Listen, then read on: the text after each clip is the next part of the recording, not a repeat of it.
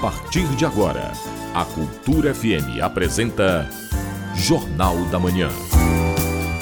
Tudo que é notícia no Pará, no Brasil e no mundo, você ouve agora no Jornal da Manhã.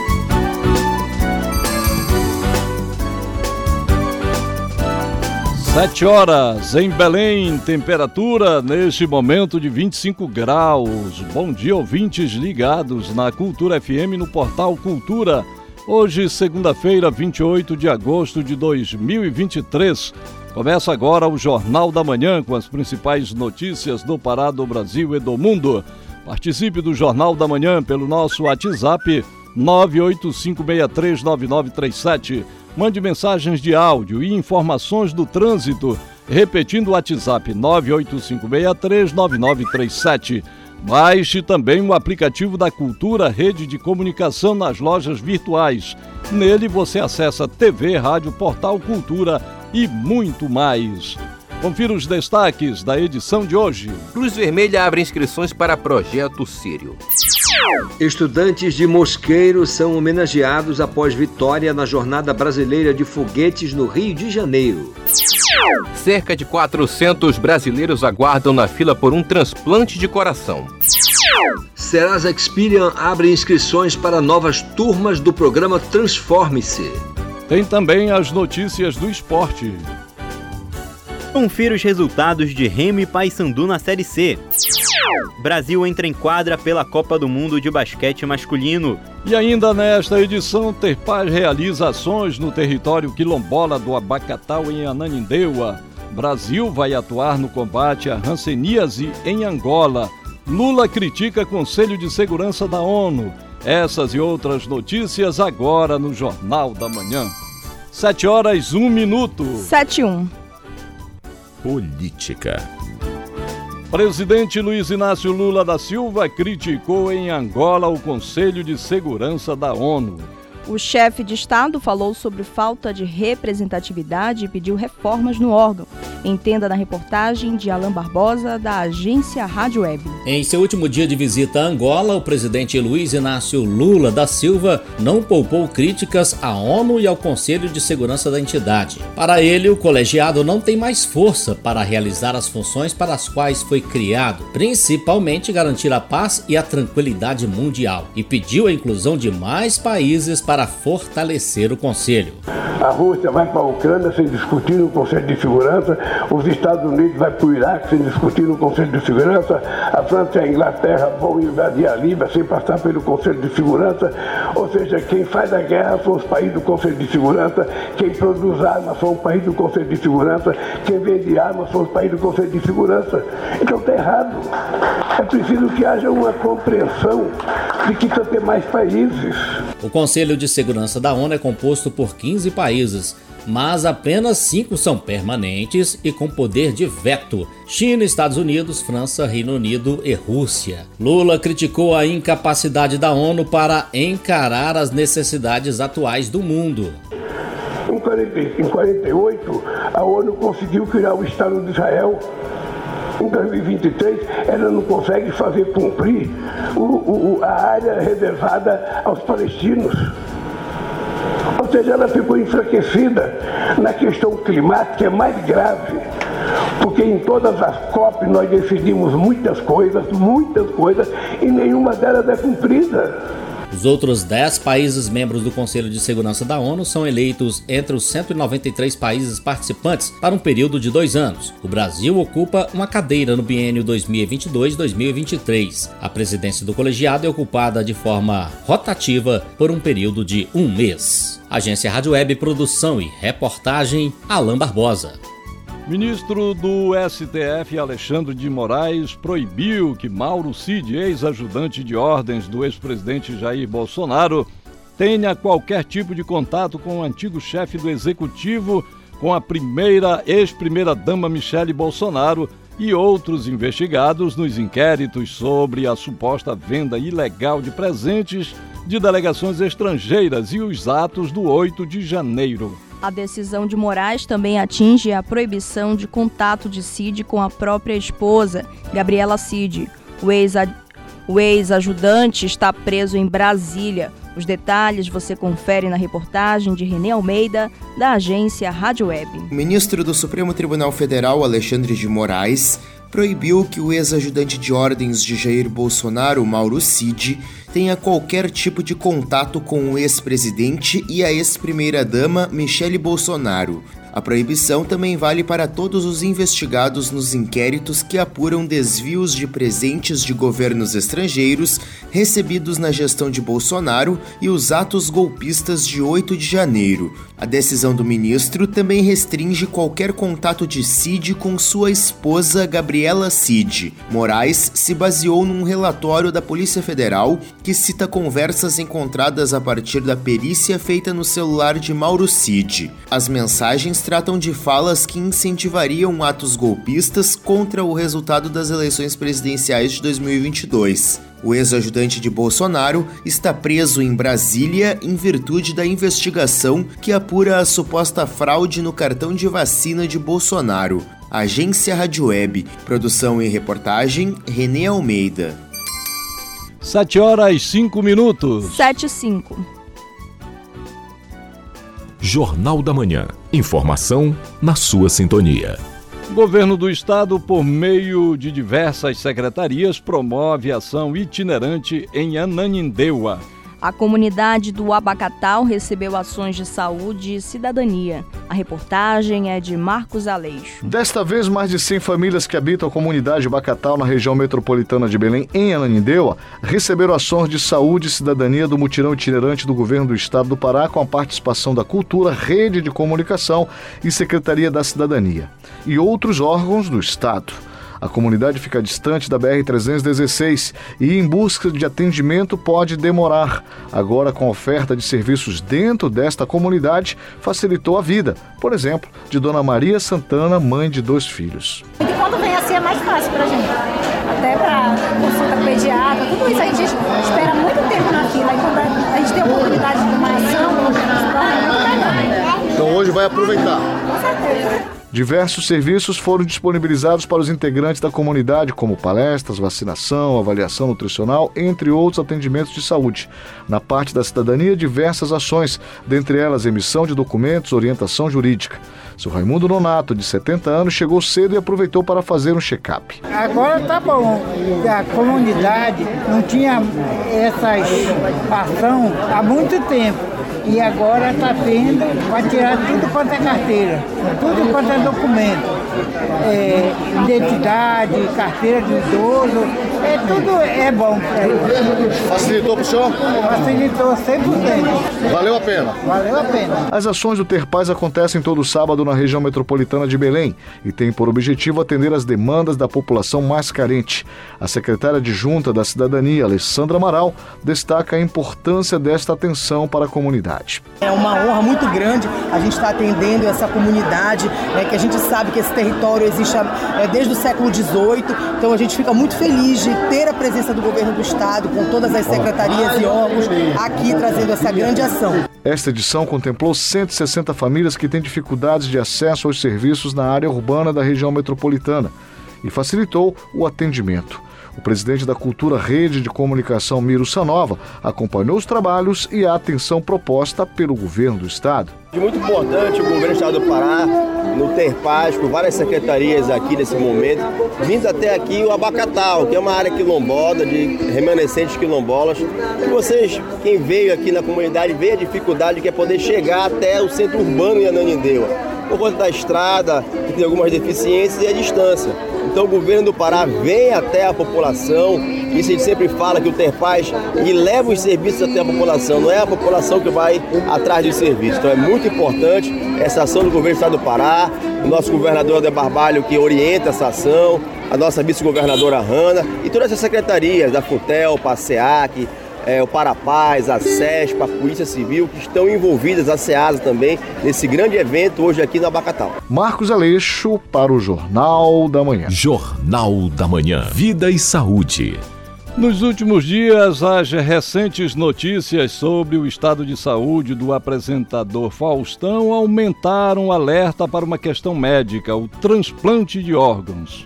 De acordo com o Sistema Nacional de Transplantes, cerca de 400 pessoas aguardam por um coração em todo o Brasil. A reportagem é de Felipe Feitosa. De acordo com a Central Nacional de Transplante, 386 pessoas precisam receber um transplante de coração no Brasil atualmente. Essa lista obedece uma ordem cronológica, prioritariamente. O número é o maior dos últimos 25 anos no país e o tempo de espera pode chegar a um ano e meio. A coordenadora estadual de transplantes da Secretaria de Estado de Saúde Pública, a CESPA, Ierecê Miranda comenta este contexto. Esse tipo de transplante, o transplante cardíaco, é indicado né, para quando o paciente já tem uma doença, uma doença crônica, né, é, cardíaca, onde ele já buscou todos os tipos de tratamento, né, e não houve é, sucesso nesses tratamentos. Então, só lhe resta então o transplante. E quanto agora sabemos, né, que esses pacientes que são listados nas filas do transplante, é, eles só vão conseguir transplantar e essa fila ela só vai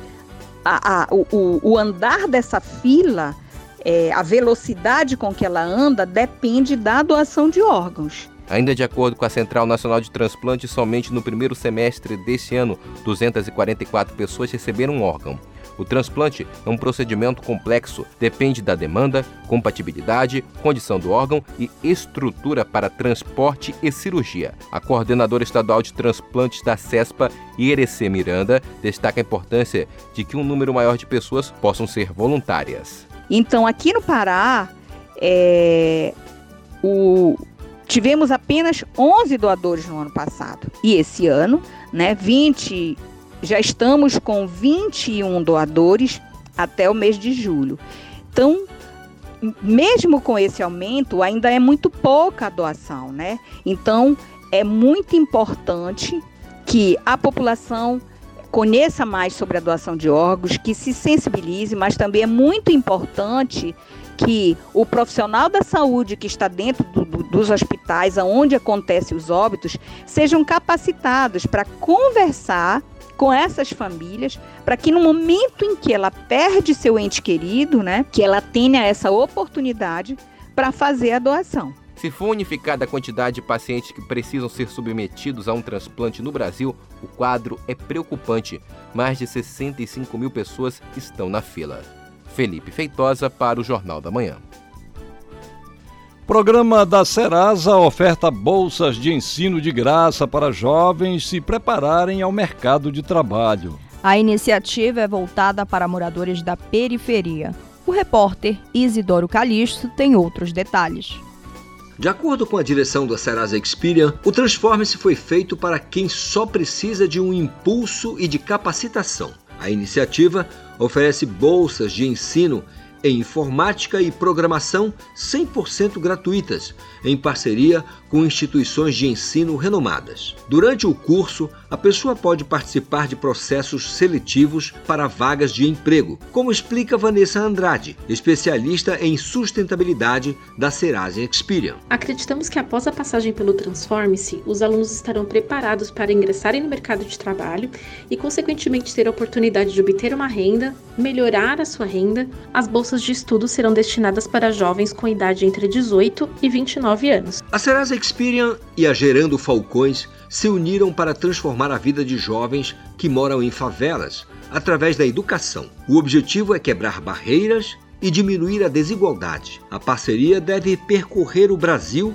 e inserir no mercado pelo menos 800 pessoas. Vanessa Andrade, especialista em sustentabilidade da Serasa Experian, comenta: Para se inscrever, os jovens de 18 a 29 anos devem estar cursando ou concluído o ensino médio em escola pública ou ser bolsista da escola particular, ser residente das periferias de Belém e ter disponibilidade para estudar de forma presencial. As inscrições podem ser feitas até o dia 15 de setembro através do site www.serasexperian.com.br/transforme-se. A Gerando Falcões é um ecossistema de desenvolvimento social que tem a missão de transformar a pobreza da favela em peça de museu. Já a Serasa Experian é considerada líder em serviços de informação e foi eleita pela revista Forbes uma das empresas mais inovadoras do mundo. Isidoro Calixto para o Jornal da Manhã. 7 horas 14 minutos. 7 e 14. Trânsito na cidade. Vamos saber como está o trânsito na Grande Belém na manhã desta segunda. Quem tem as informações é o repórter Marcelo Alencar. Bom dia, Marcelo. Bom dia, José Vieira, Raina Serrão. Bom dia, ouvintes do Jornal da Manhã. Trânsito bastante moderado na rodovia Augusto Montenegro, né? Quem está em Coraci vai pegar Augusto Montenegro agora com destino a BR ou ao, Almirante, ao, Almirante Barroso. Vai ter trânsito moderado em ambos os sentidos a velocidade média atinge cerca de 15 até 25 km por hora. Trânsito está intenso, complicado, está pesado na rodovia BR-316, desde o viaduto do Coqueiro até o entroncamento. Rayana Veira, a velocidade média na via é de 18 km por hora. Veira, no fluxo contrário da rodovia BR-316, o trânsito atinge velocidade média de 25 km por hora do entroncamento até o viaduto, porque está moderado. Agora, quem pegar agora o Mirante Barroso vai ter dificuldade do entroncamento até no segundo batalhão de infantaria de selva. O trânsito está travando, velocidade média de 11 km por hora. Passando do segundo batalhão, ele já fica moderado e segue assim até o bairro de São Brás. No fluxo contrário é, da Almirante Barroso, sentido São Brás para o entroncamento, ele está moderado em toda a extensão. Marcelo Alencar, direto do Departamento de Rádio Jornalismo para o, J, para o JM. Volta no comando, Rayana Serrão e José Vieira. Obrigado, Marcelo. Agora são 7 horas 15 minutos. 7 e 15. A seguir, no Jornal da Manhã. O município de Portel deve ser o segundo do arquipélago do Marajó a receber uma usina da paz. Cultura FM, aqui você ouve primeiro. A gente, a gente volta já. Estamos apresentando Jornal da Manhã.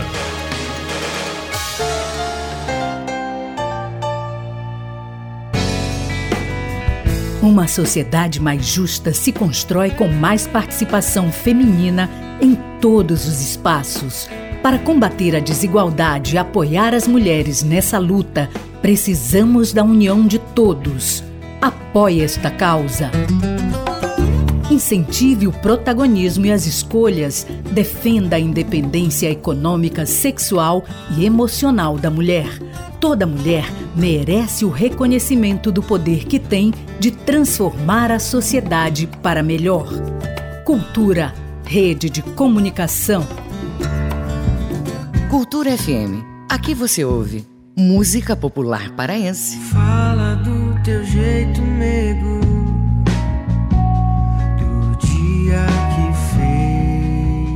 música popular brasileira. Às vezes no silêncio da noite. Cultura FM 93,7. Nós dois.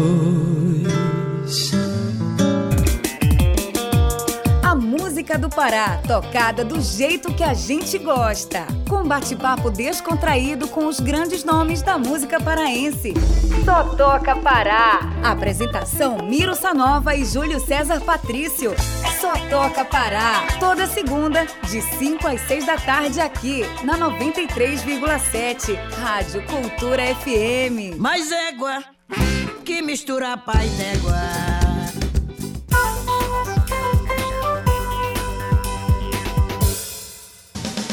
Voltamos a apresentar Jornal da Manhã. Previsão do tempo. De acordo com a Secretaria de Estado de Meio Ambiente e Sustentabilidade, nesta segunda-feira, tempo variando entre céu claro a parcialmente nublado sem chuva na região metropolitana de Belém. Durante a tarde e a noite, tempo parcialmente nublado a nublado com possibilidade de chuva isolada. Em Belém, temperaturas do ar com máxima de 34 e mínima de 24 graus. 7 horas 18 minutos. 7 18. Correspondente Cultura. Com o início da vazante dos rios da região oeste do estado, começa a temporada de veraneio nas praias de Santarém e Belterra. Os perigos de afogamento de banhistas são constantes como informa nosso correspondente em Santarém, Miguel Oliveira. Bom dia, Miguel. Bom dia, José Vieira. Bom dia, Rayana. Bom dia, ouvintes do Jornal da Manhã. Santarém amanhece ensolarada nesta segunda-feira. São 7 horas 19 minutos. Diferente de outras regiões do estado, aqui em Santarém e Belterra, que juntos os dois municípios têm mais de 40 quilômetros de praias às margens do rio Tapajós, é a partir do final de agosto que começa a temporada de veraneio. E junto, Vira, vem a preocupação dos bombeiros com a segurança dos banhistas, muitos dos quais não sabem nadar, e também porque nessas praias há áreas perigosas por causa da profundidade do rio e o agito das ondas. Ontem, dois adolescentes, um de 15 anos e outro de 17 anos, desapareceram no rio Tapajós enquanto tomavam banho na praia de Santa Cruz, no município de Belterra. Uma das vítimas, de 15 anos, teria sentido cãibra e pediu ajuda ao outro adolescente de 17. Os dois afundaram e não foram mais vistos. A polícia militar foi acionada para o local, assim também como os bombeiros. Até a última atualização, os, adolescentes ainda não haviam sido encontrados. É com você, Rayana. Conferência Municipal de Cultura de Santarém é adiada para setembro. Miguel, por que as plenárias não vão mais acontecer a partir dessa quarta-feira, como estava inicialmente previsto? Olha, Rayana, a quarta Conferência Municipal de Cultura de Santarém seria realizada no próximo dia 30, na Casa da Cultura, foi adiada para setembro. O motivo foi a mudança na programação da Conferência Nacional de Cultura, que será realizada este ano em Brasília. O evento foi alterado para o final do mês de setembro, em data ainda a ser confirmada e divulgada pela Secretaria Municipal de Cultura. Este ano, o tema da Conferência de Cultura é Democracia e Direito à Cultura. Durante a Conferência Municipal, serão eleitos em plenário os delegados municipais para a quarta Conferência Estadual de Cultura, a ser realizada em Belém pela Secretaria de Cultura do Estado. A conferência visa a cooperação institucional entre os entes federativos, junto com a sociedade civil, povos indígenas e comunidades tradicionais, para dinamizar o sistema de participação e controle social na gestão das políticas públicas de cultura. Os participantes vão poder ainda propor estratégias para o reconhecimento e o fortalecimento da cultura como um dos fatores determinantes do desenvolvimento sustentável, bem como estratégias para proporcionar aos fazedores de cultura o acesso aos meios de produção. De Santarém, Miguel Oliveira para o Jornal da Manhã. Obrigado, Miguel. Um bom dia e bom trabalho para você aí em Santarém. Município de Portel deve ser o segundo do arquipélago do Marajó a receber uma usina da paz do governo do estado. A ordem de serviço já foi assinada com parceria da prefeitura local. Informações com o correspondente Edelson Vale.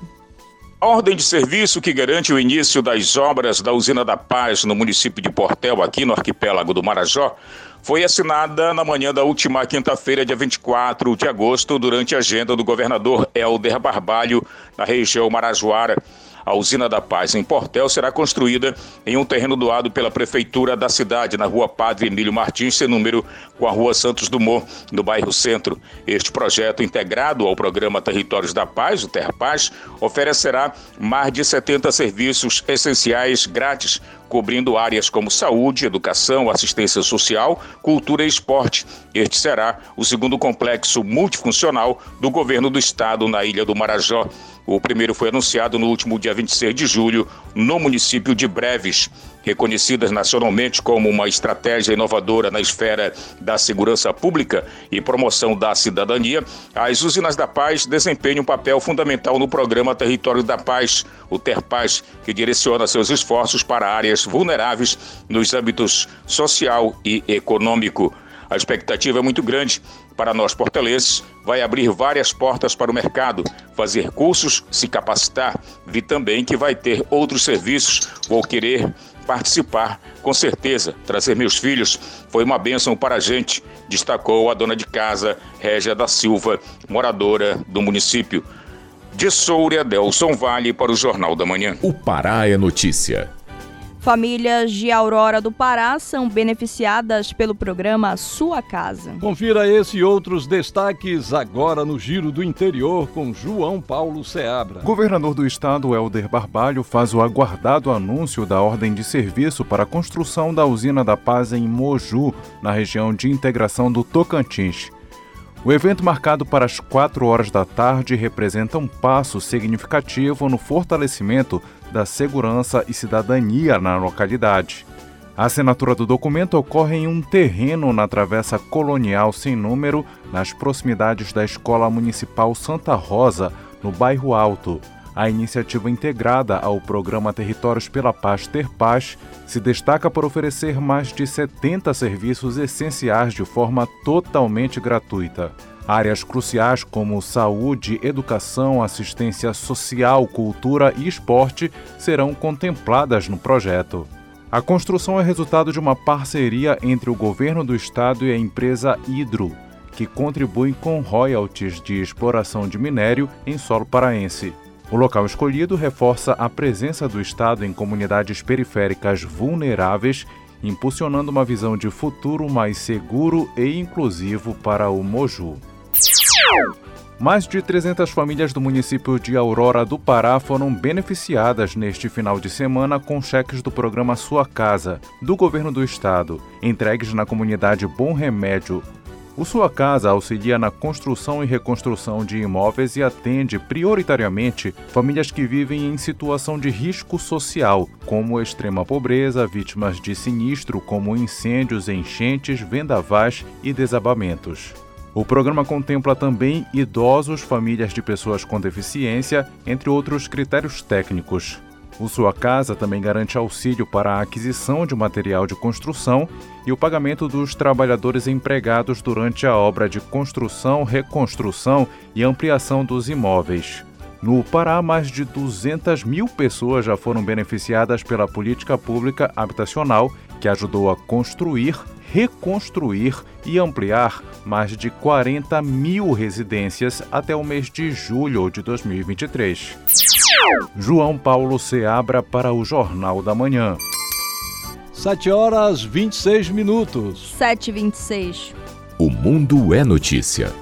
Acompanhe agora o giro internacional com Ana Tereza Brasil. Uma mulher que havia sido sequestrada foi salva após conseguir entregar um bilhete pedindo socorro a um cliente de um posto de gasolina nos Estados Unidos. A mulher, que vive na área de Phoenix, no Arizona, foi dada como desaparecida na segunda-feira, dia 21 de agosto. O autor do crime seria um homem conhecido da família que se disfarçou de motorista de Uber, colocou uma peruca e sequestrou a vítima em uma concessionária. Ele dirigia em direção a Las Vegas. Quando pararam em um posto de gasolina em Seligman, que fica a 270 quilômetros a norte de Fênix, a mulher conseguiu despistar e entregou um bilhete escrito à mão e com letra tremida a um cliente. Quando os policiais pararam a van na rodovia interestadual 40, encontraram a vítima. O suspeito ainda transportava várias armas dentro do veículo. O criminoso foi levado sob custódia pela polícia, acusado de ameaça, agressão, prisão ilegal, sequestro e outros crimes. As autoridades ainda não identificaram possível motivo para o sequestro. Primeiro jornalista norte-americano preso na Rússia desde a Guerra Fria, o repórter Evan Gershkovich, teve a prisão preventiva prorrogada por mais três meses por um tribunal de Moscou. Correspondente do Wall Street Journal, ele foi acusado de espionagem quando fazia uma reportagem na região dos Montes Urais em março. É a segunda vez que a libertação condicional é adiada. Segundo a agência estatal de notícias TASS, Geskovich ficará pelo menos até o fim de novembro atrás das grades. O correspondente de 31 anos é filho de soviéticos que imigraram para os Estados Unidos e já trabalhou em veículos como o The Moscow Times e o New York Times. Ele estava na Rússia para realizar uma reportagem sobre o complexo militar russo quando foi capturado em 29 de março sob a alegação de que espionava para os Estados Unidos. Com informações da agência Media Talks e do UOL Internacional, Ana Tereza Brasil para o Jornal da Manhã. 7 horas 29 minutos. 7 h 29. A seguir, no Jornal da Manhã. Clube do Remo vence, Paysandu perde na última rodada da Série C. É daqui a pouco aqui na Cultura FM, não saia daí. A gente volta já. Estamos apresentando Jornal da Manhã.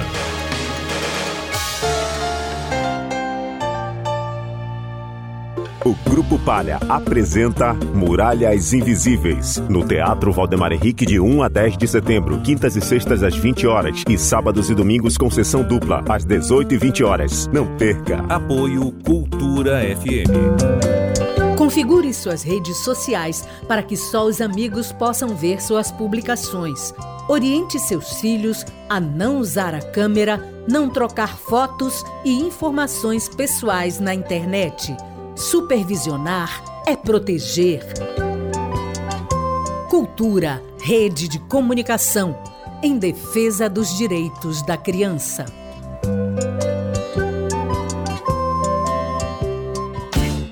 Cultura FM. Aqui você ouve música popular paraense.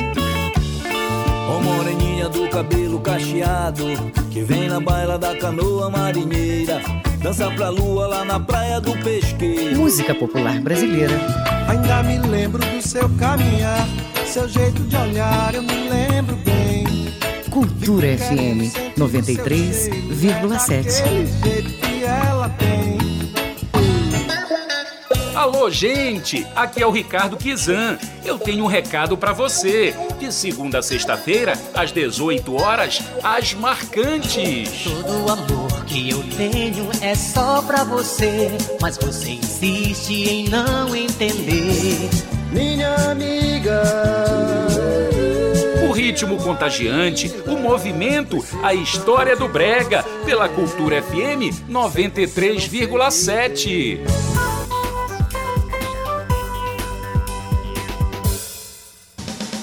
Voltamos a apresentar Jornal da Manhã. Tábua de Marés. De acordo com a Secretaria de Estado de Meio Ambiente e Sustentabilidade, em Belém, maré alta às 8h49 da manhã e 9h34 da noite, e maré baixa às 4h19 da tarde. Em Salinópolis, maré baixa às 11h28 da manhã e 11h54 da noite, e maré alta às 5h28 da tarde. E em Vila do Conde Barcarena, maré alta às 9h04 da manhã e 10h14 da noite, e maré baixa às 4h44 da tarde. 7 horas 31 minutos. 7h31. Trânsito na cidade. Vamos saber agora como é que está o trânsito na capital paraense, região metropolitana, com o repórter Marcelo Alencar. Alô, Marcelo.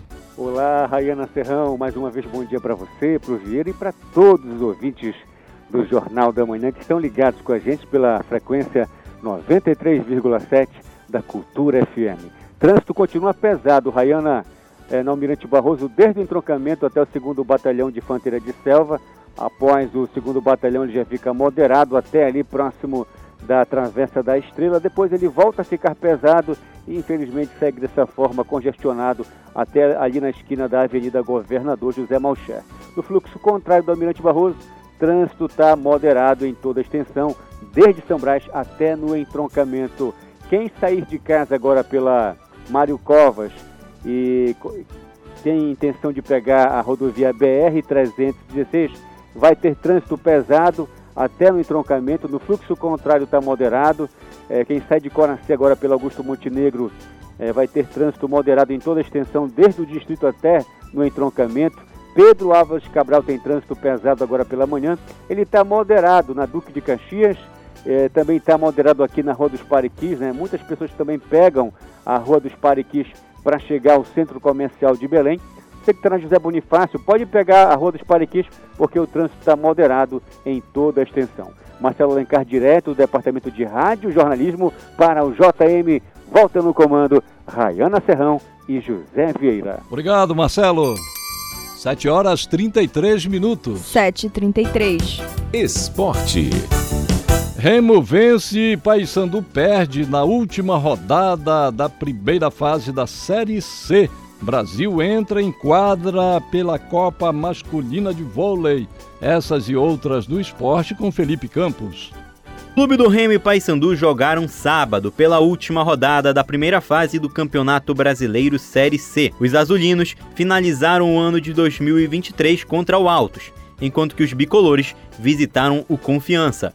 Os destaques das partidas você confere com o Melber Rolim. É isso aí, Felipe Campos. Pela 18ª rodada e última da primeira fase da Série C, nossos 12 representantes paraenses na competição entraram em campo neste sábado às 4 da tarde. O Clube do Remo jogou em casa contra o Altos que já tinha sido rebaixado e o confronto foi de meio que só para cumprir tabela, até porque o Leão não tinha mais chances de classificação, mas também não tinha mais riscos de cair no Z4. No primeiro tempo do jogo, Elton inaugurou o placar no Baenão, que estava parcialmente lotado, mas não demorou muito até que Victor Guilherme empatasse aí pelos visitantes. Mas no segundo tempo, os azulinos reagiram e a vitória veio com Gustavo Bochecha e Renanzinho marcando aí no, na etapa final do segundo tempo. E assim, com o placar de 3 a 1, o Remo se despediu com vitória desta temporada de 2023.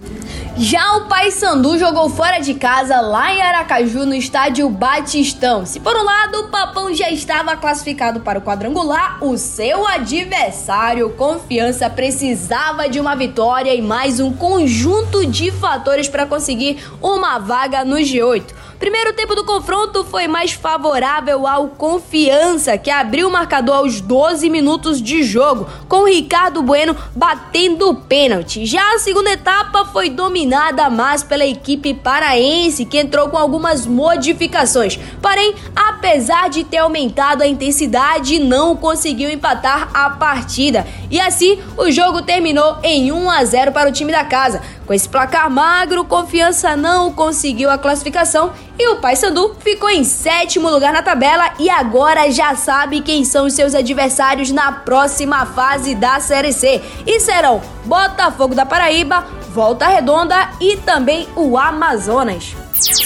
A seleção brasileira entra em quadra hoje pela segunda rodada da Copa do Mundo de Basquete Masculino. O jogo é contra a Espanha a partir das 10 horas da manhã. O Brasil está no mesmo grupo da Espanha e que ainda conta com Costa do Marfim e Irã. Depois desse confronto, o próximo compromisso da seleção é na quarta-feira, às 6h45 da manhã contra a Costa do Marfim, no último jogo da fase de grupos.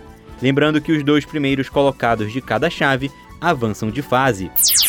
O Campeonato Paraense de Basquete vai ter mais dois jogos sendo disputados nesta segunda-feira. Às 7h45 da noite, tem Clássico Repá, válido pela terceira rodada do Sub-13. No jogo passado, disputado entre as equipes, o Paysandu levou a melhor por 85 a 61. Já às 8h45 da noite, é a vez de Paysandu e JP8 pela segunda rodada do segundo turno da categoria Sub-17, com as duas partidas sendo realizadas no ginásio Moura Carvalho, localizado na sede social do Paysandu. Ainda sobre basquete, o atleta paraense João Gluck Pou acertou uma transferência para a Espanha, onde vai representar o Camúrcia, uma das principais equipes da Liga ACB, a Liga de Basquete da Espanha. Com 15 anos, João fez parte da categoria de base do Paysandu e foi para o Pinheiros, de São Paulo, onde conseguiu destaque e foi contratado para atuar fora do país. O Brasil ficou com o terceiro lugar na Copa do Mundo de Futebol de Cegos. A seleção brasileira goleou a Colômbia por 7 a 1 na disputa do terceiro lugar. E o destaque da partida foi Jefinho, com três gols no segundo tempo. Com o resultado no torneio, o Brasil garantiu vaga para as próximas Paralimpíadas, que vão ser disputadas em Paris no ano que vem. O Pará vem se destacando na Copa La Serena de ginástica. Até o momento, o estado já garantiu 10 medalhas, sendo uma de ouro, quatro de prata e outras cinco de bronze. Os destaques são uma medalha de bronze na ginástica por equipes na categoria Formativo 3, enquanto que a equipe do Formativo 4 garantiu a medalha de prata. Com supervisão do jornalista Felipe Feitosa, Felipe Campos para o Jornal da Manhã. 7 horas 38 minutos. 7h38. Jornal da Manhã. Informação na sua sintonia. Cruz Vermelha Brasileira abre inscrições para voluntários que vão atuar no Sírio deste ano. Os participantes devem manifestar interesse até o fim do mês. Confira as informações com o repórter Felipe Feitosa. Os voluntários vão aprender técnicas de resgate e atendimento rápido para os devotos que tiverem algum tipo de ocorrência dentro das procissões do Sírio e que não necessitem do atendimento especializado. O coordenador de comunicação da Cruz Vermelha, Júnior Correia, fala da importância da iniciativa. A Cruz Vermelha Brasileira Pará tem um papel importante dentro das procissões do Sírio, trabalhando com ajuda humanitária, faz, levando atendimento de primeiros socorros, atendimento pré-hospitalar e prevenção de acidentes também. Atuamos com diversos voluntários, tanto efetivos como Projeto Sírio. A nossa expectativa é que esse ano, nas procissões, nós estejamos com aproximadamente de 4.500 a 5.000 voluntários no total. E até o momento já temos mil inscritos no Projeto Sírio. A nossa expectativa é que até o dia 12 de setembro, quando encerra as inscrições, a gente já esteja com 2.500 voluntários. Os treinamentos vão ocorrer em dois polos, um na Augusto Montenegro e outro no bairro do Guamá. Para quem se inscrever até o dia 31 de agosto, a taxa de inscrição vai ser de 30 reais. O coordenador de comunicação da Cruz Vermelha, Júnior Correia, detalha como vai ser o treinamento. Durante o treinamento você vê um pouco de primeiros socorros, numa forma básica, de como fazer um atendimento rápido e seguro e também as formas seguras de transportar uma vítima, as técnicas que utilizamos com a padiola. Também conhece um pouco sobre a prancha e os outros tipos de atendimentos que é feito pela uma equipe mais especializada. O prazo de inscrição segue até o dia 12 de setembro no site e-inscrição sem acento e sem cedilha.com barra cvbpa. Repetindo, e-inscrição sem cedilha e sem acento.com barra cvbpa. Felipe Feitosa para o Jornal da Manhã. Economia e Finanças. Pesquisa aponta que o Pará tem saldo positivo na geração de empregos no comércio. A movimentação no Sírio, Natal e Ano Novo deve ajudar no crescimento do trabalho com carteira assinada no Pará. Confira na reportagem de Marcelo Alencar. A nova pesquisa do Diese Pará, feita com base nos dados oficiais do Ministério do Trabalho, CAGED, mostra que a geração de empregos formais no setor do comércio paraense acumulou resultados positivos. De janeiro a junho deste ano, foram feitos 55.479 contratações. O número de desligamentos no período foi de 51.995, saldo de 3.484 postos de trabalhos. Outros segmentos do mercado também apresentaram bom desempenho, como pontua o supervisor técnico do Diese Pará, Everson Costa. Os subsetores também, como varejista, atacadista, também apresentaram bons resultados. Eles poderiam até ser melhores se nós tivéssemos aqui custos mais equilibrados, preços menores, uma inadimplência menor e automaticamente a gente teria então mais oportunidade de pós-trabalho. No período pesquisado do ano passado, o comércio paraense também teve saldo positivo de empregos formais, mas o número foi um pouco maior 56.318 admissões contra 51.746 desligamentos, alcançando o saldo positivo de 4.572 vagas de trabalhos. O supervisor técnico do Diese Pará, Everson Costa, explica a expectativa de geração de empregos para o segundo semestre de 2023. Temos ainda um calendário previsto para o segundo semestre que vai potencializar essa geração de empregos nesse setor aqui no Pará. Círio de Nazaré, Dia das Crianças, Black Friday, além das festas de final de ano, devem trazer um fôlego e até novas ocupações dentro desse setor. Lembrando que o setor do comércio ele depende de quem tem a renda para consumir. Então, se outros setores como a construção civil gerar emprego, setor de serviços também, a gente está falando de gente com recurso, dinheiro na mão e automaticamente a possibilidade de compra. A programação do Sírio, Natal e o Ano Novo deve ajudar no crescimento das contratações com carteira assinada no Pará. Marcelo Alencar, para o Jornal da Manhã. Na semana passada, usuários do Pix foram surpreendidos pela notícia de mais um vazamento de dados do sistema. Acompanhe no comentário do educador financeiro Pedro Loureiro as possíveis consequências do incidente. Vamos ouvir. Bom dia. Na semana passada, 238 chaves Pix de clientes da PHI Serviços de Pagamentos foram expostas. Desde que o sistema foi implantado, o sistema Pix, em novembro de 2020, este é o quinto vazamento de dados.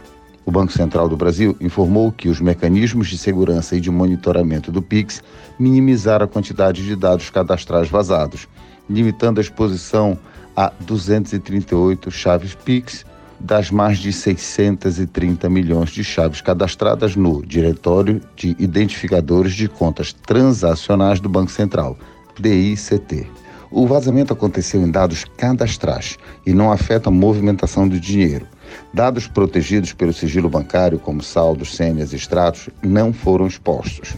Embora o caso não precisasse ser comunicado por causa do baixo impacto potencial para os clientes, a autarquia, ou seja, o Banco Central, esclareceu que decidiu divulgar o incidente em nome da transparência. Uma ótima prática, por sinal.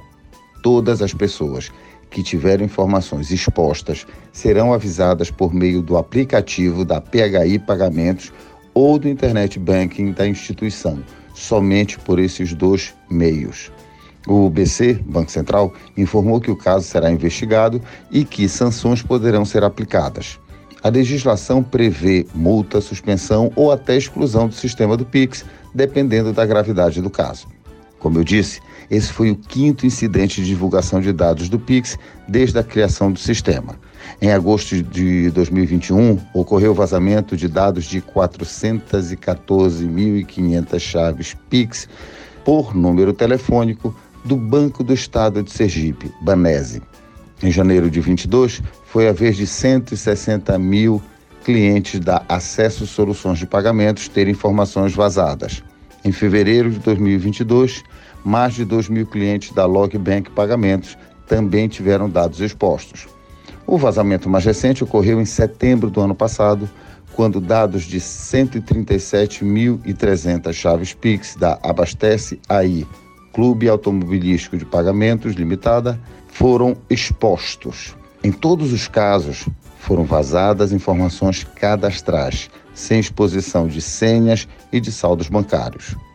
Por determinação da Lei Geral de Proteção de Dados, LGPD, a autoridade monetária, o Banco Central, mantém uma página em que os cidadãos podem acompanhar incidentes relacionados com a chave Pix ou demais dados pessoais em poder do Banco Central. Visite www.bcb.gov.br. Para finalizar, uma observação. Os vazamentos de dados não foram por falha do Banco Central, e sim das instituições financeiras. Até que alguém prove o contrário, o Banco Central é muito bem protegido. Eu sou Pedro Loureiro, professor de Administração de Contabilidade, para o Jornal da Manhã. 7 horas 47 minutos. 7h47. A seguir, no Jornal da Manhã. Grupo de danças urbanas vem ganhando destaque em Belém e Outeiro. Cultura FM, aqui você ouve primeiro. A gente volta já. Estamos apresentando Jornal da Manhã.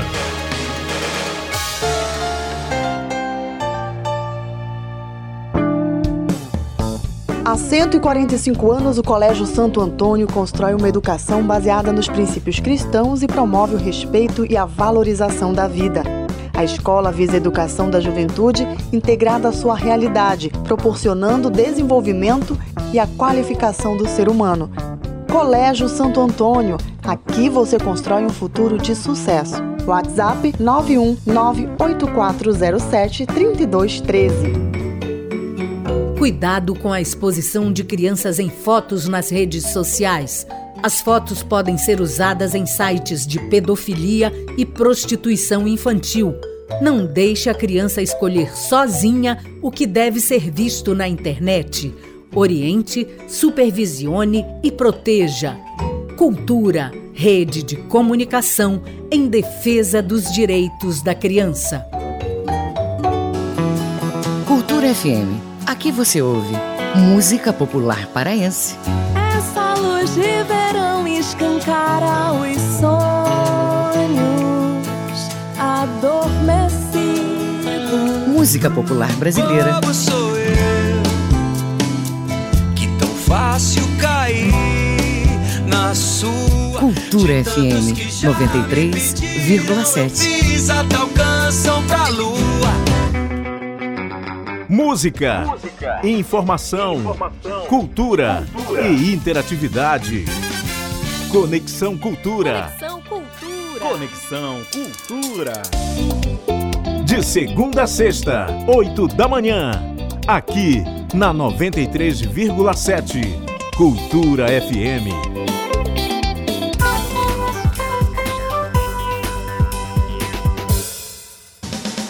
Voltamos a apresentar Jornal da Manhã. Previsão do tempo. De acordo com a Secretaria de Estado de Meio Ambiente e Sustentabilidade, nesta segunda-feira no Nordeste Paraense, manhã com tempo variando na mesorregião de sol entre poucas nuvens a nublado sem chuva. Durante a tarde, tempo parcialmente nublado com curtos períodos de nublado e possibilidade de chuva rápida em áreas isoladas. E à noite, previsão de chuva isolada. Em São João de Pirabas, temperaturas do ar com máxima de 32 e mínima de 24 graus. 7 horas e 50 minutos. 7h50. Jornal da Manhã. Você é o primeiro a saber. Vida e saúde. Governo brasileiro vai investir 9 milhões de reais para combater a hanseníase em Angola. A cooperação técnica envolve transferência de conhecimento e capacitação de profissionais para combate da doença no país africano. Informações na reportagem de Bruno Moreira, da agência Rádio Web. O Brasil firmou um acordo de cooperação técnica com Angola para atuar de forma conjunta no combate à hanseníase no país africano. O objetivo é compartilhar experiências e ações de diagnóstico, prevenção e tratamento que já são realizadas no SUS. O Brasil é o primeiro país do mundo com testes rápidos para detecção da hanseníase na rede pública. A ministra da Saúde, Nízia Trindade, assinou o termo em Luanda, a capital de Angola, na sexta-feira, junto do presidente Luiz Inácio Lula da Silva. Ela lembrou o histórico de relacionamento entre os dois países. É uma relação excelente é, que tem uma história de cooperação é, com instituições de Angola e do Brasil é, e nós vemos frutos não é, dessa relação. É, mas com a vinda do presidente Lula, o que eu creio que nós possamos retomar é o caráter estratégico dado pelos dois presidentes de Brasil e de Angola a essa colaboração. Estou certa que nós vamos poder retomar é, essa visão de ser uma atuação estratégica. O governo federal vai investir cerca de 9 milhões de reais nessa parceria. Nízia Trindade enfatizou que esse esforço é uma via de mão dupla. Cada país tem uma realidade econômica, social, cultural, né? e nós queremos ter essa relação, como dizemos no Brasil, de uma cooperação estruturante. O Brasil tem um sistema universal de saúde, né? nosso sistema único de saúde. É, nem tudo é, é possível ser aplicado em outros contextos, mas há muito a compartilhar e há também muitas questões da realidade é, de Angola que permitem um bom, uma, uma boa visão, um bom aprendizado. No ano passado, mais de 17 mil novos casos de hanseníase foram diagnosticados no Brasil. Em Angola, a doença também representa um problema de saúde pública. Agência Rádio Web. Produção e reportagem Bruno Moreira. Educação.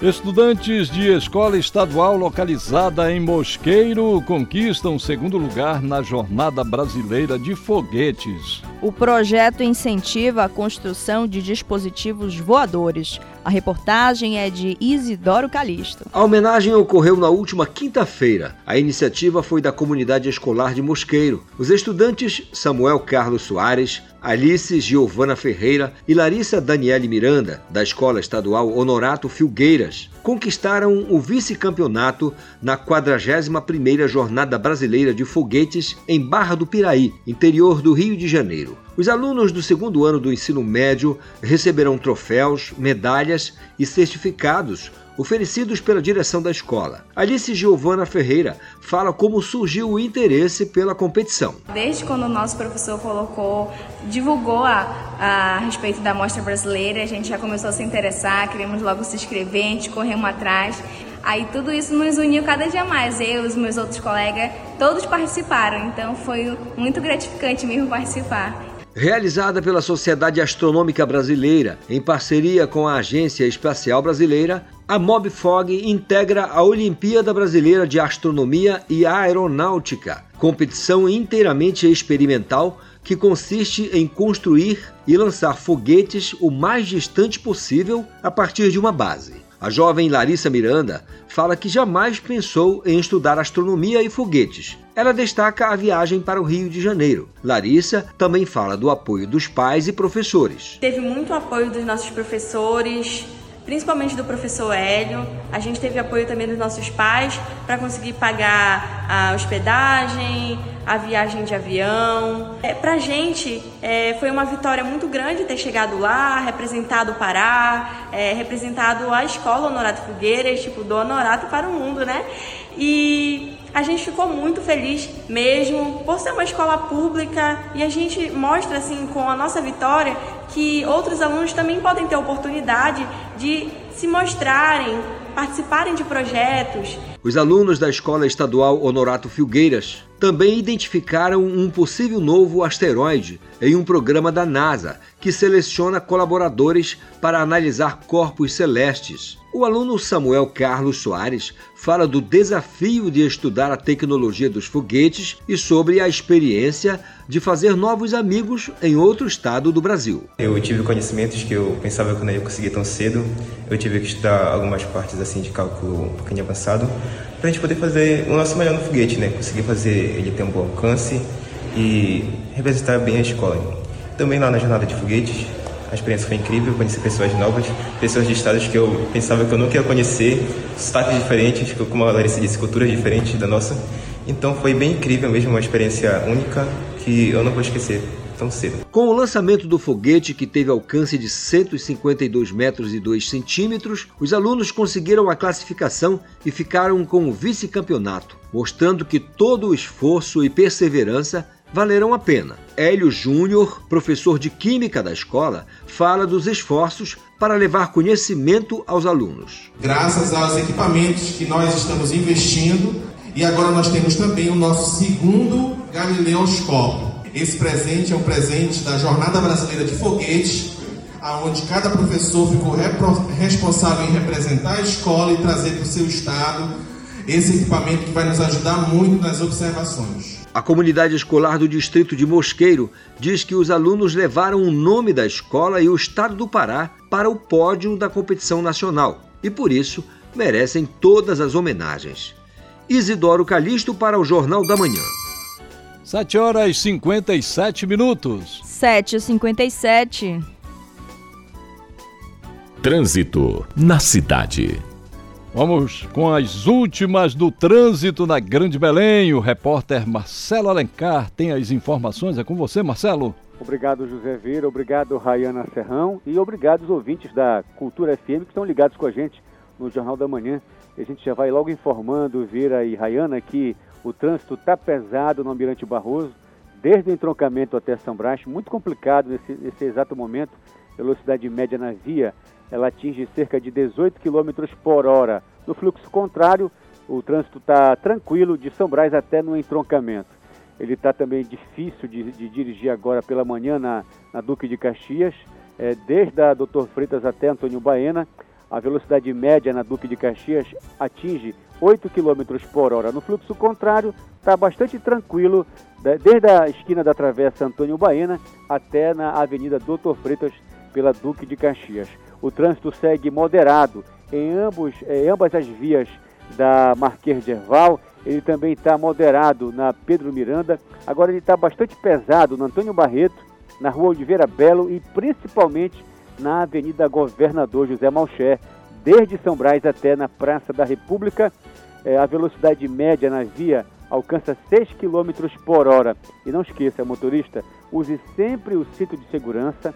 Você que é motociclista, ciclista, não esqueça do capacete. Ele é um, ele, ele é um equipamento obrigatório e, acima de tudo, salva vidas. Marcelo Alencar, direto do Departamento de Rádio Jornalismo para o JM. Volta no comando, Rayana Serrão e José Vieira. Obrigado, Marcelo. Agora são 7 horas e 59 minutos. 7h59, termina aqui o Jornal da Manhã desta segunda-feira, 28 de agosto de 2023. Apresentação de José Vieira e Rayana Serrão. Baixe o aplicativo da Cultura, rede de comunicação nas lojas virtuais de aplicativos. Nele, você acessa TV, rádio, portal Cultura e muito mais. Outras notícias você confere durante nossa programação. Vem aí o Conexão Cultura. Um excelente dia para você e até amanhã. Um bom dia a todos e até amanhã. A Cultura FM apresentou Jornal da Manhã, uma produção da Central Cultura de Jornalismo.